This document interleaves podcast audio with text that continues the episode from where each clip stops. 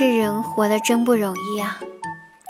小的时候要跟别的孩子比学习成绩，长大之后还要跟别的人比工资的收入，现在连走个路都要比一下走路的步数了。我只想放过我吧，我做一个与世无争的垃圾就好了。可是等我做了垃圾之后，我才发现，现在居然连垃圾都要分类了。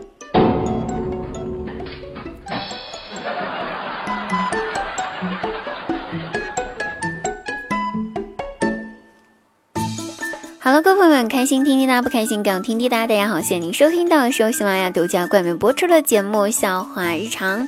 滴答姑娘每天晚上九点半在喜马拉雅现场直播更多内容，期待您的到来哦！我们不见不散。那是这样子，上期节目呢，给大家留了一个话题讨论一下呢，就是你的初恋在几岁呀？于是我发现这个问题是有毒的，留言的全是一群，全是一群，全是一群未成年人。居然我看了一下评论，还有八岁的、九岁的。我很想知道，小朋友们，你们听我的节目是为了啥？我间歇性开车啊，很想对各位家长朋友们说，我间歇性开车，家长们注意监管啊，因为我真的控制不住我自己开车的节奏。这是一档针对未成年人的节目吗？不，不是，这是一档针对成年人的节目。所以家长们一定要注意一下，监管一下自己的孩子啊，让他们不要听我的节目了，赶紧去好好学习。看一下留言哈，那有一位叫知识线小年糕说：“第二姑娘这个问题别问我，我还小。不过可以告诉我恋爱是什么感觉吗？” 为什么告诉一个未成年人恋爱是什么样感觉？好，有位叫萌萌哒的哈喽姑娘，她说：“滴答姑娘，爱你爱你，么么哒。我十岁了，你呢？我我我十岁了，我也。”然后一位叫做冰凉的小姐姐赶紧回复说：“我也九岁啦，八月底十岁。等到八月底的时候，我就十岁了。”啊，好，然后还有那个呃，有一位叫做幺八五四五九四三九八八朋友，滴答滴答，我告诉你，我今年才九岁哟。妈呀，我这个节目是什么节目？我实在是没有办法说了。我的节目怎么这么听众朋友年纪小到这种程度？啊，不提了。为了把我们的节目呢，就是变得。年龄稍微提高一点点呢，我想对我们在场所有朋友们，我们这一期讨论一个话题吧，讨论这个：如果有一天早上你起床之后，发现你变成了一名异性，就是你是男孩子的话，你就变成女孩子；你是女孩子，你变成男孩子。如果你变成了异性，你会做的第一件事情是什么呢？那如果是我的话，我变成一个男生的话呢，我肯定就会造福一下我的那些单身的女闺蜜们。让他们没有体验过男性的感觉的全部都体验一下下。好，这是我的梦想啊，不好意思啊，sorry 啊。好了，一起来讨论一下吧，我期待一下大家的答案。你们变成异性之后会变成会想做的第一件事情是什么呢？不要跟我做同一件事情啊。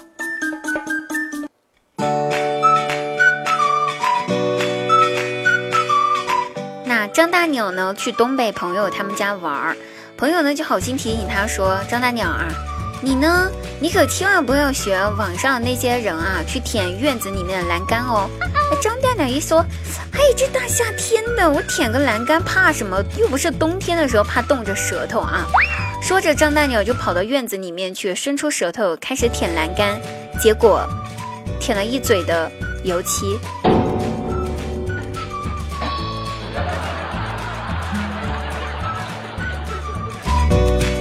是这样子的，我最近呢喜欢上了一个男孩子，那个男孩子真的是非常优秀，优秀的很耀眼，越发觉得自己配不上他，于是就跟闺蜜喝酒，然后吐苦水，就跟闺闺蜜聊起了这件事儿，感觉自己就算表白了也没啥机会。我闺蜜拍拍我的肩膀，安慰说：“没事儿的，怕什么，宝贝儿，赶紧上去表白啊！”我正感动呢，闺蜜接着说。宝贝儿，你虽然吧人比较差劲儿，配不上人家，但是你能有机会接触这么优秀的男生，说明他命中注定就该拥有你这朵烂桃花呀。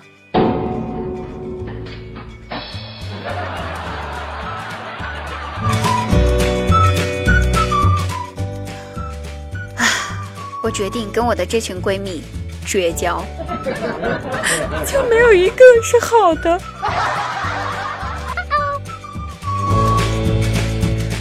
在我二十一岁生日那一天，姐夫特意给我发了个红包，我点开一看，二十一块钱。然后晚上一家人聚在一起吃饭，我就吐槽说：“我说姐夫呀，你咋那么抠门呢？啊！”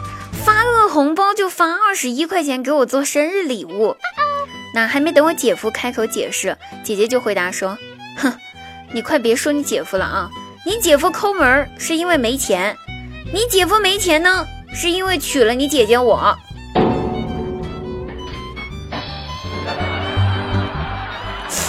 合着你就是个败家娘们儿呗。”那昨天晚上加班啊，加到很晚才下班。当时，呃，天正下着大雨，那已经不是蒙蒙小雨了，那是大雨了。打车嘛，打半天，滴滴也不来，出租车来不到，我就想给我爸打个电话，让我爸来接我。给我爸打电话，接通了。哈。喂，爸，下雨了，打不到车，您能来接我吗？我爸一听，在电话那头开始，哦，啊啊，不行啊，闺女。我已经睡了，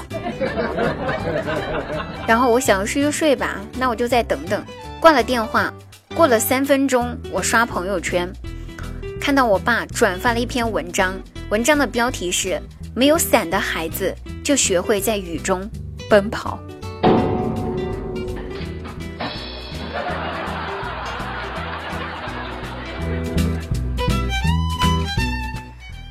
姐姐问姐夫说。老公，咱俩结婚这么多年了，孩子都这么大了，你现在还爱我吗？姐夫想了一下，回答说：“嗯，爱，肯定爱。”姐姐回，姐姐就问他说：“老公，你是不是怕伤害我，所以才昧着良心说爱的呀？” 然后姐姐夫义正言辞回答：“不是，绝对不是。”姐姐一听，内心感动的呀，差点流下了眼泪。谁知道姐夫立马又补充说：“我是害怕你伤害我，所以才这么说的。”可想而知，就在说完这句话之后，我姐夫的下场是非常非常非常的惨淡的。于是我姐夫奋起反抗，大声的吼道：“够了！你再这样的话，明天开始我再也不想见到你了。”于是，真的从第二天开始，姐夫就看不到姐姐了。我姐姐满足了他的愿望，两个拳头直接揍在了姐夫的眼睛上。